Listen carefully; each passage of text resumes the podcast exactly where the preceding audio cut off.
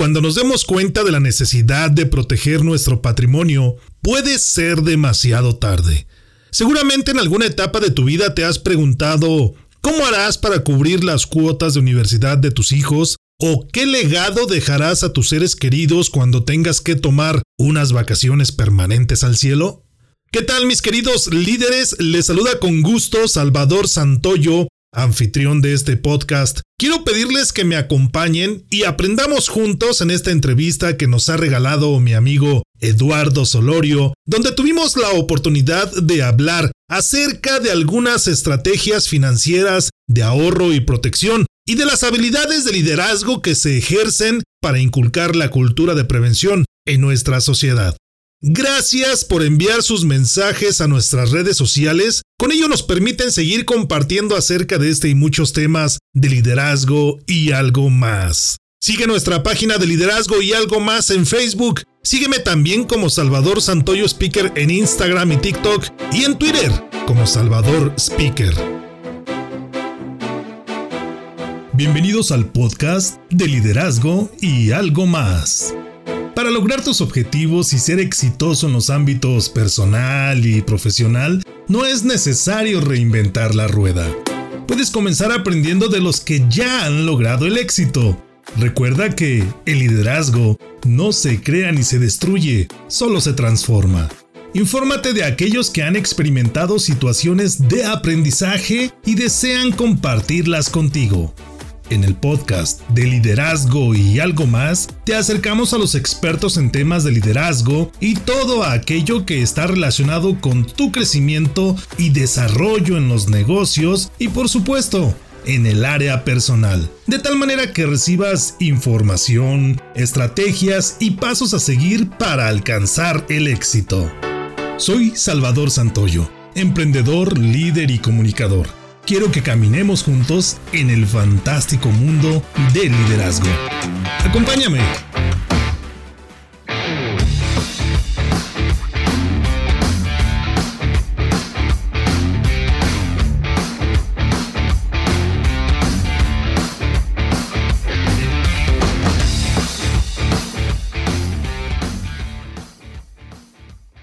Hola, ¿qué tal amigos? Muy buenos días, bienvenidos a De Liderazgo y algo más. Hoy tenemos la fortuna de contar con un gran invitado especial, pero antes de darles a conocer quién es y de qué estaremos hablando el día de hoy, quiero pedirte que nos escuches a través de nuestra página de Facebook de Liderazgo y algo más. Lo puedes hacer también a través de las diferentes plataformas de podcast donde solo tendrás que buscar de liderazgo y algo más Ahí estará nuestro podcast por un servidor, Salvador Santoyo. Lo puedes hacer en Apple Podcasts, en Google Podcasts y por supuesto en Spotify. Hoy estaremos hablando de un tema muy importante, de un tema financiero. Y este programa lleva por nombre Hablemos de Seguros. Recuerda que estás aquí en De Liderazgo y algo más donde el liderazgo no se crea ni se destruye. ¿Y con quién vamos a hablar de seguros el día de hoy? Él es licenciado en Administración de Empresas por la UNIVA, consultor especializado en seguros de personas con posgrado, Financial Services Certified Professional y por supuesto por eh, Certificate in Life Insurance, CLI por sus siglas en inglés, por el American College of Financial Services impartido en México a través del Instituto Mexicano Educativo de Seguros y Fianzas, Asociación Civil y MESFAC. Es también un gran socio de una gran organización donde se pulen las herramientas o las habilidades para hablar en público y de liderazgo. Toastmasters International ha fungido varios roles como vicepresidente de Relaciones Públicas, vicepresidente de Educación y presidente de club, así como director de área. Actualmente es director de una de las divisiones de la parte sur de nuestro país, la División B Así es que, ¿a quién tenemos el día de hoy como invitado? A Eduardo Mercado Solorio. Lalo, muy buenos días, gracias por acompañarnos el día de hoy. Salvador, muchas gracias, buenos días. Es para mí un verdadero placer, un honor estar contigo aceptar la invitación que me haces y acompañar a tu auditorio también. Muchas gracias, en verdad. Excelente. ¿Eduardo Mercado Solorio o Eduardo Solorio? ¿Cómo, te agrada más? Me agrada más Eduardo Solorio. O Lalo Solorio. Lalo Solorio. Fíjate que soy una persona que soy muy relajada.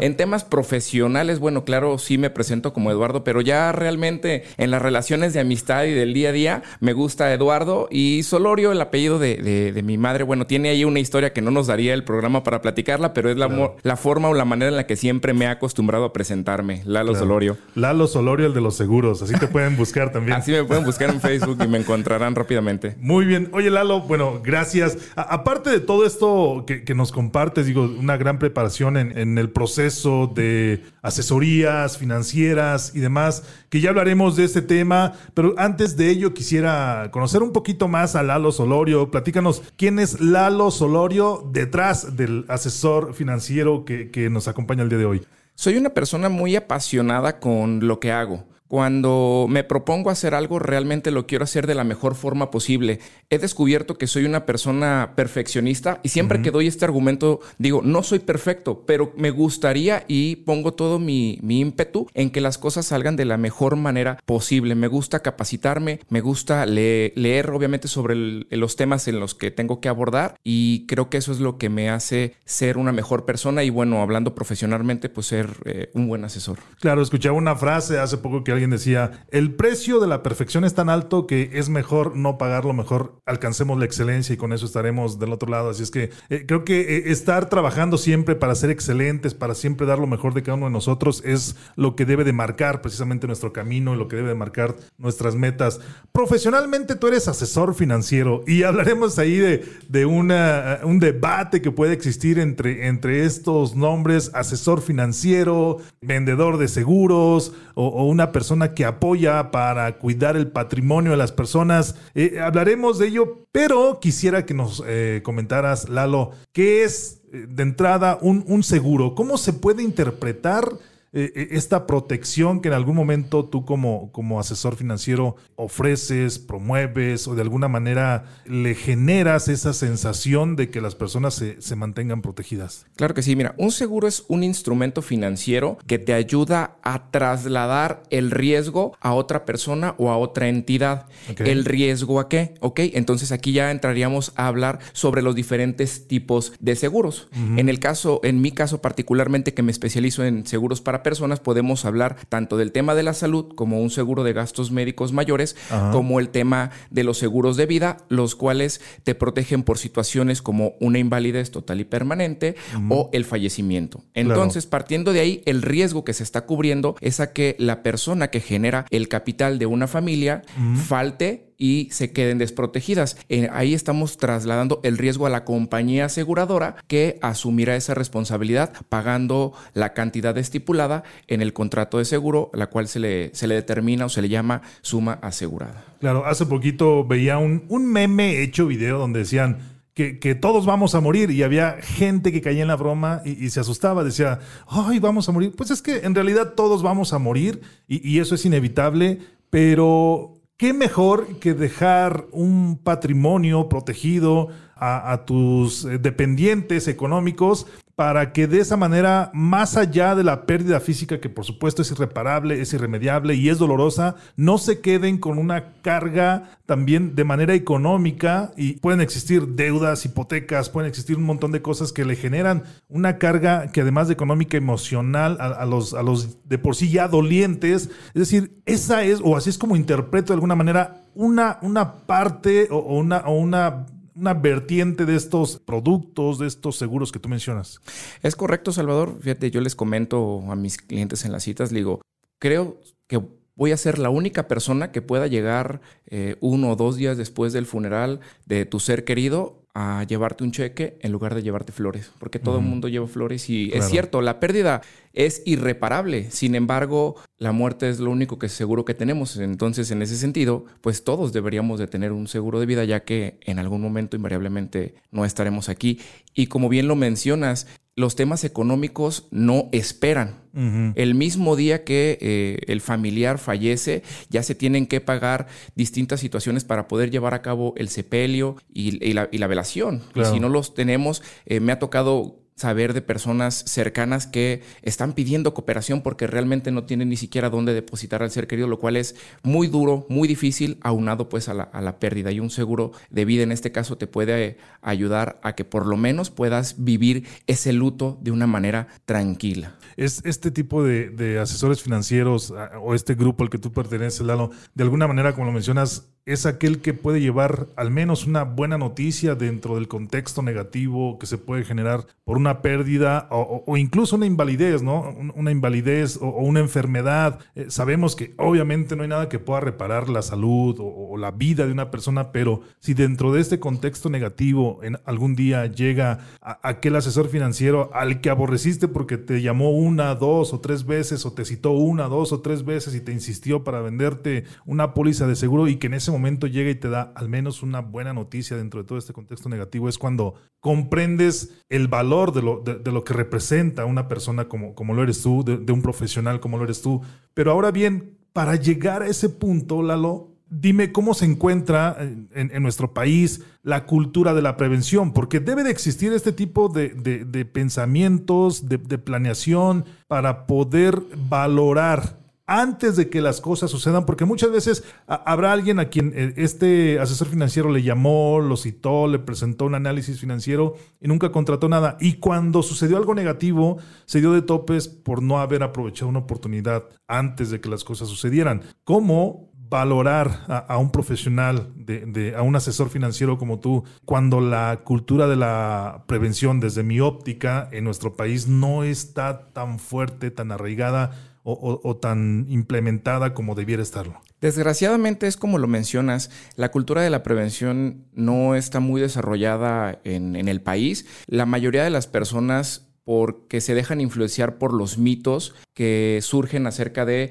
eh, las compañías aseguradoras. El principal de ello, y no hay por qué ocultarlo, es que los seguros no pagan o que su negocio es no pagar. Y yo siempre le digo a mis clientes, los seguros no pagan cuando no tienen que pagarlo, cuando no se cumplen con las reglas para ello. Y lo que hace un asesor es explicarte cuáles son las reglas de cómo sí te cubre un seguro y de cómo no te cubre un seguro. En ese sentido, parte de nuestro trabajo es concientizar o educar, si lo puedo expresar de esa manera, a nuestros clientes o a nuestros prospectos sobre las situaciones que pueden llegar a pasar al momento de eh, una situación de las que hemos estado compartiendo, es decir, al momento que surja alguno de estos riesgos que un seguro cubre, que también se podrían, digamos, clasificar de poca incidencia, es decir, eh, sería poco probable que nos invalidemos, pero sería muy trágico que realmente nos, nos pasara, es decir, de mucha gravedad. Claro. Es poco probable que me suceda, pero si me sucede,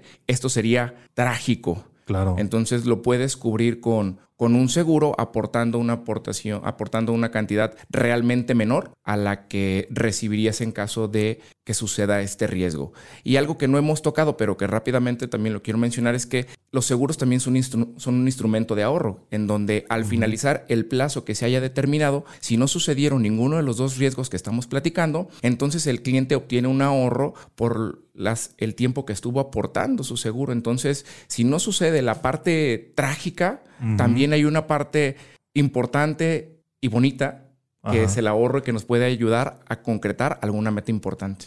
Claro, dos puntos eh, que has tocado y que considero sumamente importantes, Lalo. El primero es un asesor financiero debiera ser aquella persona que magnifica las letras chiquitas en aquellos contratos de póliza, porque digo, las letras y las cláusulas que vienen en, tamaño eh, grande, digo, todo el mundo las puede interpretar en un lenguaje comprensible, todo el mundo las puede entender, pero el asesor financiero debiera ser también aquel que magnifica aquellas letras chiquitas donde dice por qué hechos, por qué actividades, por qué causas no se pudiera pagar una póliza de seguro para que el cliente o la persona que lo contrata de alguna manera tenga la noción de que sí hay algunas situaciones por las cuales no va a poder recibir un pago de póliza, pero debe tenerlas bien claras y que no se entere cuando ya sucedió algo que, precisamente se contempla en estas... Eh, letras, letras chiquitas y, no le pagan la póliza, entonces ahora la, desconfianza recae o sobre la empresa, o sobre el asesor financiero, o incluso sobre el mismo concepto de, pólizas de seguros. Otro concepto importante que mencionaba Lalo que también eh, considero resaltar es que sin duda alguna el, asesor financiero debe estar eh, siempre apoyando precisamente a, los clientes, debiera estar siempre al tanto de, de aquello que sucediera cuando incluso no existe algún siniestro cuando no existe alguna situación negativa, porque también el concepto que se tiene sobre estas pólizas es de que, oye, yo voy a estar pagando, eh, cubriéndome alguna enfermedad, pero ¿qué pasa si no me enfermo? O voy a estar pagando un seguro de vida, pero ¿qué pasa si yo no fallezco en el tiempo que dura la póliza? Bueno, de alguna manera se genera un ahorro, o sea, estás protegido, pero estás generando un ahorro y al final eh, todo ese, ese, ahorro e incluso de alguna manera genera algún rendimiento, entonces terminas recibiendo más de lo que tú estuviste ahorrando durante este, durante este periodo de tiempo. Esto es importante. Ahora, Lalo, eh, hablando de, este, de esta profesión que, tú profesas, a lo que tú te dedicas, ¿De qué manera interactúan o qué rol juegan las herramientas de liderazgo? ¿Cómo tú te has apoyado de estos conceptos de liderazgo que de alguna manera conocemos como administración del tiempo, inteligencia emocional, eh, todo este tipo de situaciones, de establecer una visión, una planeación estratégica? Eh, ¿Cómo el liderazgo juega un rol importante en, la persona, en el profesional en sí, como asesor financiero? Definitivamente creo que cualquier actividad que realices requiere de habilidades de liderazgo. Sin embargo, creo que hay algunas que requieren más que otras y en el tema de ser un profesional, en el tema de seguros, un asesor o un agente de seguros, requiere de habilidades muy específicas, pero que requieres desarrollar al máximo. Las mencionabas eh, algunas acertadamente. Inteligencia emocional. Nosotros tenemos que trabajar mucho con el rechazo. Tenemos que tener el manejo del rechazo justo por lo que mencionábamos hace un instante de que en México no existe, no está muy desarrollada la cultura de la prevención y en ese sentido tenemos que estar... Eh, lidiando, si es que puedo decirlo de esa manera, con el rechazo a que las personas creen que nunca les va a suceder nada, como lo decías hace rato, y me ha tocado que me busquen clientes, personas que llegué a ver en algún momento, Lalo, guardé tu teléfono, ¿te acuerdas aquella póliza que me ofreciste? Y fíjate que me acaban de detectar tal enfermedad. Con todo y pena, como se dice coloquialmente, le tengo que decir al cliente, mira, probablemente te pueda ofrecer la póliza, probablemente, sin embargo, este siniestro, esta enfermedad, ya invariablemente no te lo va a cubrir porque ya en este momento es algo que sabemos que ya tienes. Un hecho conocido. exactamente, ya que un instrumento de seguro es para prevenir. y no para solucionar algún problema ya hecho. Otra cosa es la administración del tiempo. Una de las grandes virtudes que tiene ser el agente, agente de seguros es que tú manejas tu propia agenda. Y algo que he aprendido aquí justamente es eso, a manejar tu agenda, llenar una agenda, pero no solo es llenarla, sino respetarla, porque lo difícil aquí, y te lo comparto, a mí me ha costado mucho trabajo estar laborando desde casa. El famoso, famoso llamado mal del puerco. Me ha pasado y lo voy a confesar con honestidad que en más de alguna ocasión termino de comer en, la casa muy sabroso y me llega esa pesadez. Digo, voy a descansar 15 minutos, me recuesto, pasan dos horas, chin, tengo que regresar a trabajar, ¿no? Y son cosas que he estado tratando de cambiar y de mejorar en tema de la administración del tiempo.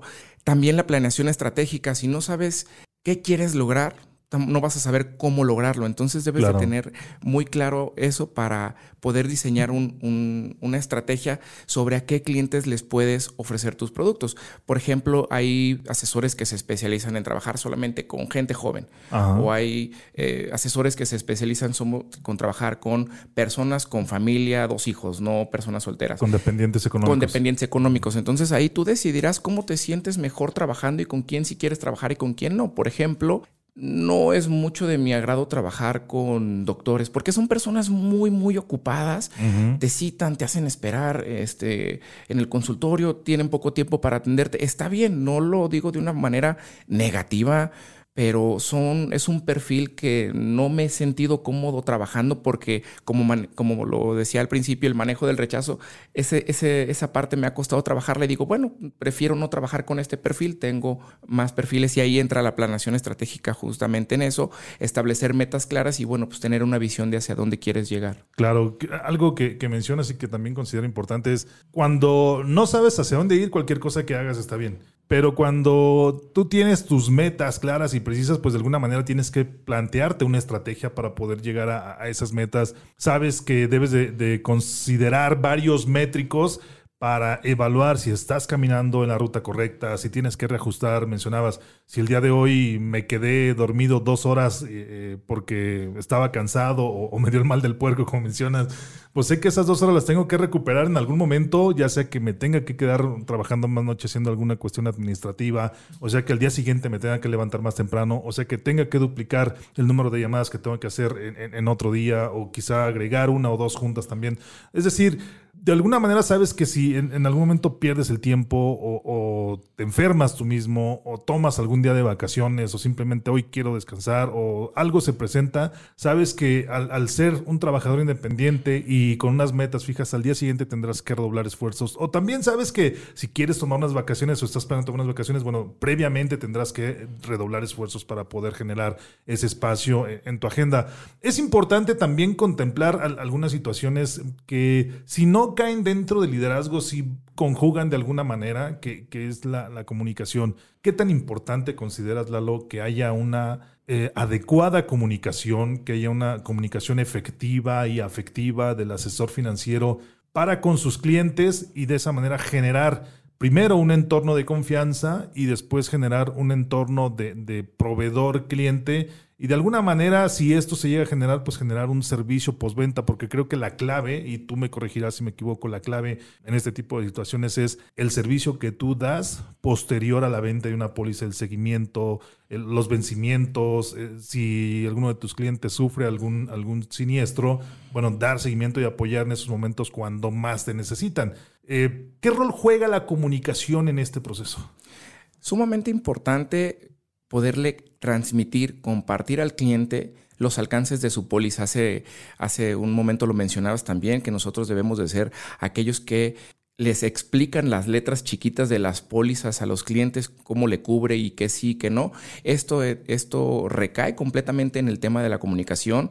Yo soy una persona para los que me conocen de tiempo, que habla mucho, que habla mucho y he caído en, en, situaciones en donde esa, ese ímpetu que tengo de explicar de una forma tan precisa o específica recae en que los clientes puedan llegar a, perderse en tanta información. De hecho, esa fue una de las razones por las que yo decidí unirme a Toastmaster hace un instante que me presentabas. Eh, fue una de las razones porque tenía la necesidad de tener una comunicación más asertiva y más efectiva con mis clientes. Claro. Porque es un tema no solo delicado, sino además importante y muy específico, porque estamos jugando con el patrimonio y el dinero del cliente.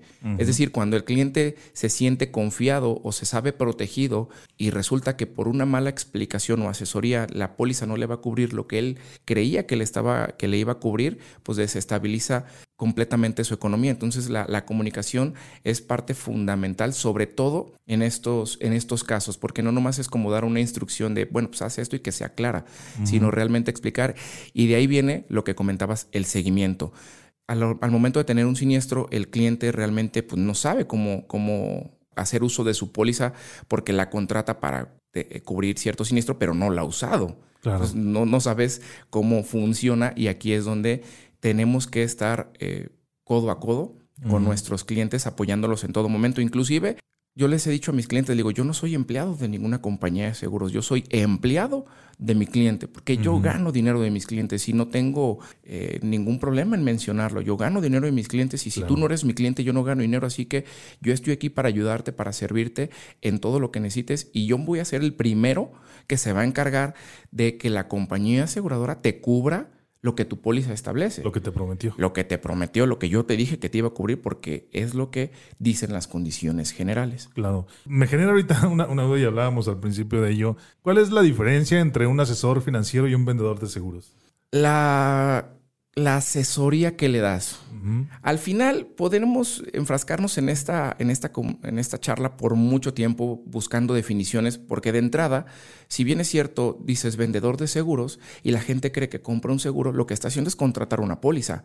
Entonces ya en términos de definiciones, no estás comprando, estás contratando, te dan un contrato claro. Eh, de una póliza. Y en ese sentido ya eh, lo que realmente es importante aquí es la asesoría que te da el agente. Porque cualquier persona puede ir a tocar la puerta de una compañía aseguradora y decir, quiero un seguro que lo atienda un ejecutivo, fírmale aquí y aquí está tu seguro. Pero ¿cómo sabes tú cuál es el seguro más conveniente en este momento de acuerdo a tu situación para ti? Lo que nosotros los asesores hacemos es una entrevista con nuestro cliente para conocer mejor su situación actual, cuáles son sus preocupaciones, necesidades y visión a futuro, para con todo eso armar una estrategia que se adecúa además a su presupuesto y entonces poderle hacer una planeación financiera o planeación patrimonial acorde a sus necesidades. Esa sería la diferencia entre alguien que realmente busca ayudar al cliente o alguien que solamente vende un producto. Busca vender. Ahora, eh, imagina que, alguien quiere iniciar una carrera en, esta cuestión de asesor eh, financiero. ¿Cuáles serían las recomendaciones que Lalo Solorio le diría a estas personas que, lo intenten, que no lo intenten y si lo intentan, qué tendrían que hacer? Eh, es decir, ¿cuáles serían estos consejos y recomendaciones que, Lalo Solorio, que a Lalo Solorio le hubiera gustado escuchar cuando inició esta carrera como asesor financiero? Realmente yo no tenía tanto conocimiento del, del sector asegurador y como bien dices tú, no, ni siquiera conocía las cuestiones no necesariamente negativas, pero más bien difíciles de lo que es la carrera. Lo primero que me gustaría decirles es que realmente la carrera no es para todo el mundo. No hay por qué venderla, sino hay que por qué decirle a todo mundo. Realmente te tiene que apasionar lo que estás haciendo. Te tiene que gustar. ¿Qué es lo que te tiene que apasionar? Las ventas, la atención al cliente, la asesoría. ¿Qué es lo que tú consideras que debe generar una pasión entre aquellos que en algún momento tienen la intención de hacer una carrera en esto? Ok, deberían de ser varias cosas. entre ellas, cada persona definirá si con eso se siente satisfecho. Como ya lo bien lo mencionabas, la atención al cliente, las ventas, eh, las relaciones a largo plazo, el ser un tanto extrovertido, porque realmente tienes que estar buscando clientes. Entonces, en el momento en que te gustan diferentes cosas de lo que haces, puedes hacer un análisis y decir, sí, realmente me gusta esta carrera o sabes que esto no es para mí. Ok. ¿Alguien introvertido pudiera eh, iniciar o hacer una buena carrera como asesor financiero? Definitivamente sí, pero yo le diría a esta persona introvertida, debes estar consciente, lo que platicamos hace un instante, que vas a tener que ver personas y vas a tener que manejar un rechazo. Si puedes eh, trabajar con eso, adelante, no importa que seas extrovertido, pero realmente la carrera te da muchas cosas, creo que lo puede intentar cualquier persona que quiera tener ingresos importantes y además una disponibilidad de tiempo, que esas son las partes más bonitas de, la de, la carrera. Los beneficios, dispones de una agenda, puedes alcanzar eh, ingresos muy, muy altos realmente. Y sí, como en todas las empresas o como en todos los giros o en todos los rubros, están aquellas personas llamadas rockstars, que son los mejores en toda la industria y que son como nuestra guía, nuestra luz, nuestra inspiración. No todos tal Los garbanzos de Alibra. Los garbanzos de Alibra. Y tal vez no todos somos garbanzos de Alibra, sin embargo, realmente es una carrera muy noble que te puede también satisfacer económicamente a tú como agente. Creo que cualquier persona que lo intente debe de hacerlo consciente y creyendo que realmente puede lograrlo. Porque otra de las dificultades es que muchas personas no están seguros. Le digo, si te vas a dedicar a esto, dale, pero dale, dale seguro, dale con miedo. Me vino a la mente un ejemplo. Mm, practico el ciclismo de montaña, especialmente hago la, modalidad de enduro, claro que lo hago amateur. Y a veces hay algunos saltos en, la pista, en el camino, y, te dan miedo. Te dan miedo, pero cuando yo le pregunto a alguien y de la misma forma se lo he compartido a diferentes compañeros, vas con miedo, pero dale seguro. Vas con miedo, pero dale seguro porque si no le das seguro puedes caerte. Y lo mismo pasa, pasa en, en, la situación profesional. Claro que vas con miedo porque todos tenemos ese miedo al fracaso, no queremos fracasar y además tenemos obligaciones económicas, pero tienes que ir seguro y además dedicarle el tiempo completo. Platicábamos de que si eres dueño de tu agenda, sin embargo, al final del día sigue siendo un trabajo al que le tienes que dedicar claro. por lo menos ocho horas diarias. No solo, no solo hablo de la venta, sino de la capacitación. Te tienes que estar capacitando constantemente y sí debes de dedicarle el tiempo suficiente para que realmente te conviertas en un profesional de lo que estás haciendo. Nadie te va a regalar nada, eso, eso es definitivo y creo que tú lo, tú lo mencionas muy bien. Pero ahora la pregunta va del otro lado, mi estimado Lalo. ¿Quién es para Lalo el, asesor financiero modelo. ¿A qué me refiero con esto? ¿Qué habilidades tiene ese, ese modelo para Lalo? ¿Qué conocimientos tiene eh, esta persona que Lalo visualiza o se visualiza en el futuro? O, que él de alguna manera conoce a alguien con este tipo de conocimientos y habilidades. ¿Cómo es ese modelo de asesor financiero para Lalo Solorio? Hay muchas cosas que deberíamos de tener eh, como valores centrales, pero específicamente en el tema de ser un asesor de seguros, creo que hay algunos muy importantes que son los que quiero resaltar. Primeramente, la honestidad. Dentro de la compañía tenemos constantemente pláticas o capacitaciones acerca de mejores prácticas y la compañía nos, nos, ha compartido algunos ejemplos sobre asesores que han tenido muchos años dedicándose a esto y que les gana desgraciadamente la, avaricia de ganar algún bono que, que, son realmente grandes dentro de este sector, por eso es que me gusta tanto lo que hago, y, llegan a, a, cometer algunas situaciones no legales para llegar poco éticas, poco éticas y a veces perjudican a los clientes y ahí es donde nuevamente se hacen las malas recomendaciones, porque la gente habla mal de la compañía aseguradora cuando realmente es el asesor quien a veces comete o en la mayoría de las ocasiones comete estas infracciones. Entonces, lo primero que debería de tener es honestidad. Lo segundo que creo importante es el conocimiento. También de la misma forma me encuentro con asesores que tienen los mismos o más años que yo dedicando al, sector asegurador y de repente tienen algunas dudas o hacen ciertas preguntas que para mí es inconcebible. Es como si yo te dijera, Salvador, a sumar te lo enseñaron en la primaria, ¿cómo vienes a preguntarme cómo es una suma en el posgrado? Entonces, el conocimiento es muy importante porque las condiciones generales son muy, muy amplias y un porcentaje muy pequeño de los clientes realmente se detiene a leerlas. Y además, no deja de ser un, documento legal en donde a veces la, la redacción no es la más entendible para los que no tienen el conocimiento o vamos a decir no sean abogados, tal vez que ellos ya entienden de contratos, no entenderán de seguros, pero entienden de contratos. Una persona que tenga una profesión completamente distinta va a decir, pues ya las leí, pero no le entendí. Entonces, realmente el conocimiento que debe de tener acerca de las condiciones generales del producto es importante. Y aquí voy entonces a algo que para mí, ahora sí, para Lalo Solorio, es muy importante y valioso que es la especialización. Ok, ya ves, platícanos de ello. Es, ah, ok, la especialización es importante para mí porque es difícil aprender todos los pormenores de las pólizas de seguro. Entonces ahora imagina una persona que maneja N cantidad de seguros con N cantidad de compañías y los clientes dicen, ah, pues es que esta persona me está dando muchas opciones. Es cierto, si lo que tú buscas es muchas opciones, ahí tienes a tu asesor ideal y no estoy diciendo que sea malo.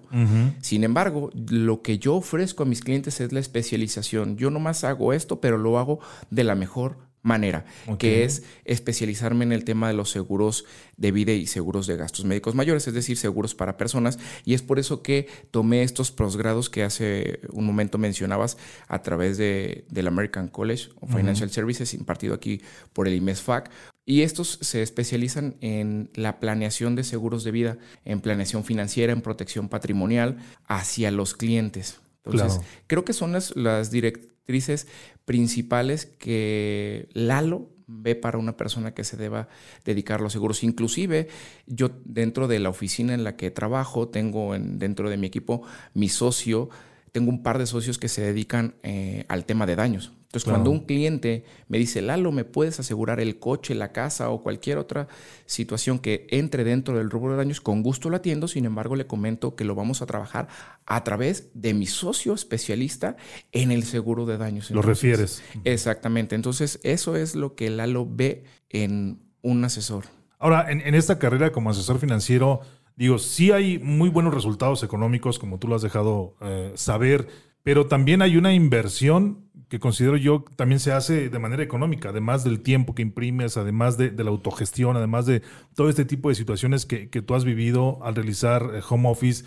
También hay una inversión donde pues tú tienes que estar presentable cuando tienes alguna cita con tus clientes, es decir, debes ir eh, bien vestido, debes de, no lo sé, invertir quizá en, un auto que te transporte precisamente a todas estas citas. Y hablas de algo muy importante, también una inversión en la educación que tú tienes que tener o en los conocimientos o en esta especialización que ya nos definías hace un momento para poder proveer de una mejor calidad en la atención hacia tus clientes. Es decir, todo esto también te genera a ti una, una, inversión que tienes que hacer. Es decir, no, no, no todo es como que vas a entrar y solo por tu tiempo y solo por tu trabajo vas a obtener eh, estos resultados, sino también tienes que esforzarte y, e invertir en ello, ¿cierto? Es correcto. Aquí nosotros somos completamente independientes. Eh, dentro de México así se maneja el sector asegurador. Tú representas a la compañía, sin embargo no eres un empleado como tal de la compañía. Entonces, en ese sentido, nosotros somos completamente independientes y nosotros, por nuestra cuenta, invertimos no solo en la ropa, que bueno, es completamente cierto que debe, debemos de estar presentables, pero también en la educación constante o en la capacitación. Si bien es cierto, las propias compañías se preocupan por estar capacitando a a, los asesores, cuando quieres destacar del resto es que ya buscas capacitación más especializada, como por ejemplo la que yo he tomado a través del IMESFAC para poder servir mejor a mis clientes. En el tema de, la presentación, definitivamente la primera imagen siempre cuenta mucho y debes de transmitir lo que haces. Claro que también soy consciente que dependiendo de, las personas o del mercado al que vas. Por ejemplo, si fuera yo a trabajar con un ganadero, muy probablemente podría irme con alguna camisa y tal vez algunos jeans, que si voy a ver a, a, un licenciado, vamos a decir, en alguna oficina corporativa. Claro. Y debes de visualizar todo eso y bueno, pues de todos modos ir presentable, sea el, el outfit que, que toque vestir ese día. Le, ahorita que lo mencionas, me genera curiosidad. ¿Le has vendido alguna póliza a un ganadero, a alguien que se encuentre trabajando en el rancho y llega Lalo Solorio con sus botas, sus jeans y su camisa cuadrada? Sí, de, de, es que de hecho por eso me vino a la mente. Ah, yo anteriormente trabajé en el negocio de un tío, él tiene un obrador y yo trabajé ahí durante muchos años, inclusive durante, eh, mi, durante mientras estudiaba mi carrera. Claro y conocí a diferentes eh, ganaderos definitivamente y me tocaba ir al rastro, este, en la camioneta del negocio a surtir carne. Y en una ocasión cuando recién acababa de entrar a, esta carrera, pues fui a, buscar clientes, a presentarme con las personas que ya conocía y comentarles que ahora eh, me estaba dedicando al sector asegurador. Claro. Fui al rastro. Entonces no fui al rastro de traje, corbata y zapato de vestir. y ya de ahí algunos clientes me citaron, sí, por ejemplo, en, sus casas, en el, bueno, en el rancho, si era aquí cerca o algo así. Y no, no iba exactamente así. Por eso desde entonces identifiqué que según el, el, contexto, el, contexto y el ambiente, pues puedes ir eh, con diferentes eh, outfits, como lo mencionaba, pero siempre, claro, siempre presentable. Claro. ¿Cuál ha sido ese punto crucial que Lalo ha enfrentado en su carrera como asesor financiero? Ha llegado un momento en el que Lalo dijo, yo no soy eh, bueno para esto, esto no es para mí. Ha llegado un momento así álgido en el que hipotéticamente has arrojado todo y, tirado toda la basura y hayas pensado en abandonar esta carrera. Sí, mi segundo año dentro del sector asegurador fue muy difícil. El primer año la mayoría de las compañías aseguradoras tienen eh, esquemas de compensación con, bonos muy atractivos para una persona que va iniciando la carrera porque no tiene una cartera de clientes. Entonces es un apoyo económico para que pueda obtener buenos ingresos. Para que haya motivación. Para que haya motivación económica, exactamente. Y a partir del segundo año ya el esquema de compensación cambia y si bien es cierto, sigue siendo atractivo, ya no es tan atractivo como el del primer año que en verdad es, es sumamente impresionante la cantidad de dinero que las compañías aseguradoras ponen en los esquemas de bonos y compensación para los asesores. Yo venía de un primer año relativamente bueno. Reconozco que no he logrado ser aún el rockstar, pero para allá voy. Relativamente bueno fue mi buen año y yo, yo creí que así iba a seguir. Entonces, cuando paso al segundo año, que viene este esquema de bonos un poco más exigente y si bien es cierto atractivo, pero ya no, ya no con las mismas compensaciones. Y aparte, viene un declive en el que eh, atravesé situaciones difíciles de no tener eh, prospectos. Me fue difícil pasar ese segundo año y fue largo, o sea, fue casi todo el año que, que le batallé en verdad mucho, pero creía que realmente podía lograrlo, creía que tenía las habilidades y las capacidades para, para salir adelante y yo veía a mis compañeros y veía si ellos pueden, ¿por qué yo no? Y no veo que sea extraordinariamente mejor que yo en algún sentido. Digo, claro, todos son capaces y demás, pero atravesé ese segundo año respiré y a partir de ahí eh, siempre hay altas y siempre hay bajas. El año pasado, al inicio de la pandemia, tenía ya varios prospectos para iniciar algunos proyectos de ahorro, de inversión en el tema de los seguros de vida que tuvieron que posponerse algunos meses. Sin embargo, por ejemplo, empezó a repuntar los eh, seguros de gastos médicos por las obvias razones. Entonces hubo una compensación, pero siempre cualquier persona que tenga un negocio y no solamente se dedique como al tema o al sector asegurador, sabe que en todo momento debe de estar buscando generar ingresos a través de nuevos clientes, porque no podemos quedarnos sentados en la maca como coloquialmente a veces lo decimos, porque el dinero no, no llegará solo sí es una carrera que requiere constancia. Ese segundo año para mí fue muy, muy difícil, pero hoy lo recuerdo con satisfacción en verdad cuando, bien dijiste tú, estuve a punto de tirar la toalla, incluso hasta en casa me decían, ya salte de ahí y vete al, empleo del banco que te hablaron. Y yo, no, aquí me voy a quedar porque yo dije que lo iba a hacer y pues ya tengo, voy a cumplir este año, finales de año, nueve años dentro del sector asegurador. Excelente. Muy bien, ¿cómo se ve Lalo Solorio en 10 años? ¿Cómo te ves en 10 años? Yo creo que lo más cercano a ese rockstar que hemos estado platicando, definitivamente me veo dentro del sector asegurador porque una de las grandes recompensas en verdad, además de las económicas, que me ha dado es que esta carrera te permite generar nuevos amigos. Tengo dos situaciones eh, o dos contextos que me gustaría compartirte de esto. La primera tuve una vez a unos clientes, una pareja que tenía dos niños gemelos, gemelos o cuates. El, cumplían años el mismo día. y ellos tenían dos años y estaban por cumplir tres cuando yo llegué con ellos empezamos a trabajar a través de la asesoría que les, que les doy, vimos cuáles eran sus necesidades y les presenté una propuesta, la cual les agradó, llenamos el cuestionario correspondiente, la solicitud y lo más importante, la firma. Y en el momento que estábamos ya haciendo la firma, me dice, me dice Ulises, se llama mi cliente, me dice, Lalo, te quiero invitar en 15 días al cumpleaños de los niños. Estoy hablando que fue de mis primeros clientes tenía menos de 30 años, soltero, sin hijos, y me invita a una fiesta de cumpleaños de dos niños, ¿no? Le digo, no, Ulises, ¿cómo crees? No, no hay necesidad. No, claro que sí. Ve, por favor. No, no, no, ¿cómo crees? Mira, si no vas, regrésame las solicitudes firmadas. no, bueno, sí voy. Ya fuera de la broma, me hizo este comentario que justamente este cliente lo, lo tuve en mi segundo año y creo que fue lo que me ayudó a no, a no tirar la toalla, como decías. Me dijo, en ti estoy confiando la tranquilidad de estos dos, señalando a sus hijos. Claro. y necesito que mi familia te conozca. Fueron sus palabras, me marcaron durísimo y fue en ese segundo año que me estaba yendo muy mal. Dije, no, debe de ser. Y otra cosa también muy importante que me pasó, esta también muy, muy bonita, es que he tenido ya, por lo menos en tres ocasiones, la oportunidad de que personas que conocí a través de, que fueron mis clientes, es decir, no había tenido un contacto previo con ellos de nada y el primer contacto fue para el tema de la asesoría en seguros, se convirtieron en mis amigos al grado de que me invitaron a sus respectivas bodas cada uno de ellos, que para mí es algo importante, no sé si las demás personas lo valoren de la misma forma, pero para mí el, el día de tu boda es una persona importante y que además cada persona yo sé que te cuesta dinero. Entonces, mientras más invites, más caro te sale lo de por sí ya caro que es casarse.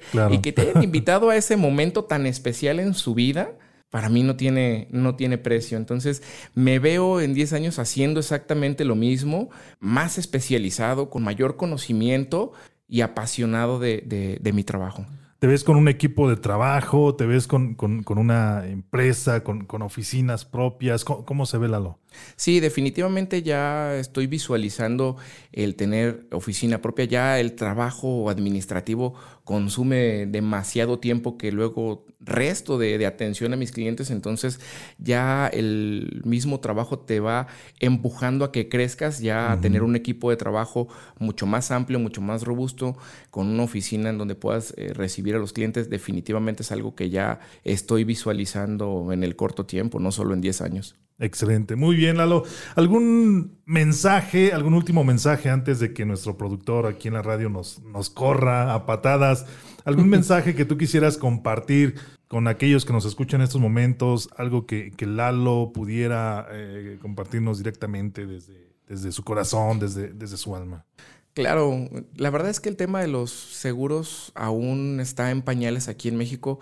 Me gustaría invitar a toda la audiencia que por lo menos escuche algo que me, que me ha enseñado esta carrera, es a no estar cerrado a escuchar a nadie. Simplemente, si algún asesor les llama y les pide una cita, escúchenlo. Escúchenlo. Y si no, si no es para ustedes, no pasa nada, le dan las gracias, pero estoy completamente seguro que esa hora, hora y media que le dediquen a tener esta asesoría con algún profesional, no les va a restar absolutamente nada en la vida y en cambio les puede dar muchas, muchos beneficios. Les puede cambiar la vida. Les puede cambiar la vida. Entonces, definitivamente lo primero que, quiero compartirles es que no estén cerrados a escuchar jamás a, un asesor, aunque su intención no sea en este momento contratar nada. Puede ser que el día de mañana les haga sentido y busquen o regresen con el asesor, que incluso me ha pasado a mí. Me gustaría que reflexionaran para las personas que tienen a lo mejor dependientes económicos, ¿qué pasaría con ellos si hoy no regresan a casa. Ah. Y para los que no tenemos dependientes económicos, tal vez eso no nos llame mucho la atención, pero ¿qué pasaría si la siguiente semana dejamos de recibir nuestro ingreso, nuestra quincena? O una enfermedad, o una invalidez o algo así. Exactamente por eso. O sea, ¿qué pasaría también si el día de mañana terminamos en el hospital? Lo que tienes, ¿podría pagar una cuenta? Tal vez sí, ok. Y cuando salgas del hospital, en dónde te vas a quedar porque vas a haber vendido todos los bienes que tenías para poder pagar esa cuenta.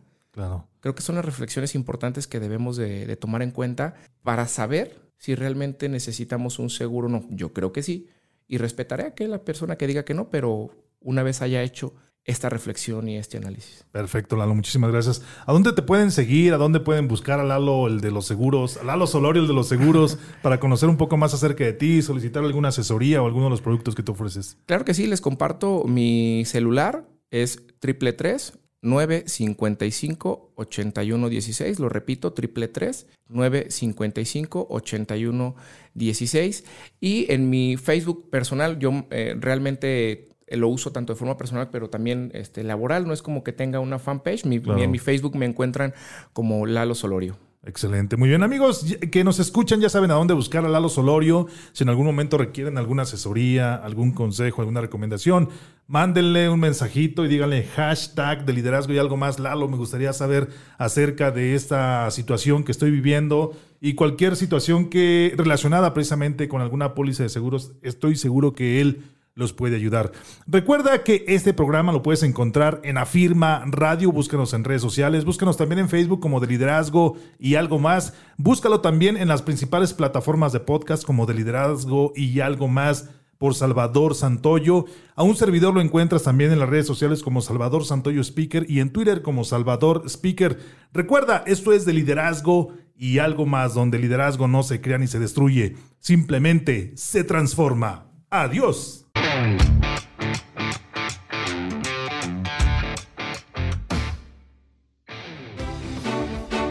Gracias por escucharnos en este tu podcast donde hablamos de liderazgo y algo más. Ayúdanos a que este podcast llegue a más personas que lo necesitan. Comparte, califícanos con 5 estrellas, comenta y compártenos todas las dudas que tengas acerca de este tema. Eso nos permitirá compartir contigo más conocimiento y herramientas de liderazgo útiles para tu negocio y por supuesto para tu ámbito personal. Yo soy Salvador Santoyo. Nos escuchamos en el próximo podcast.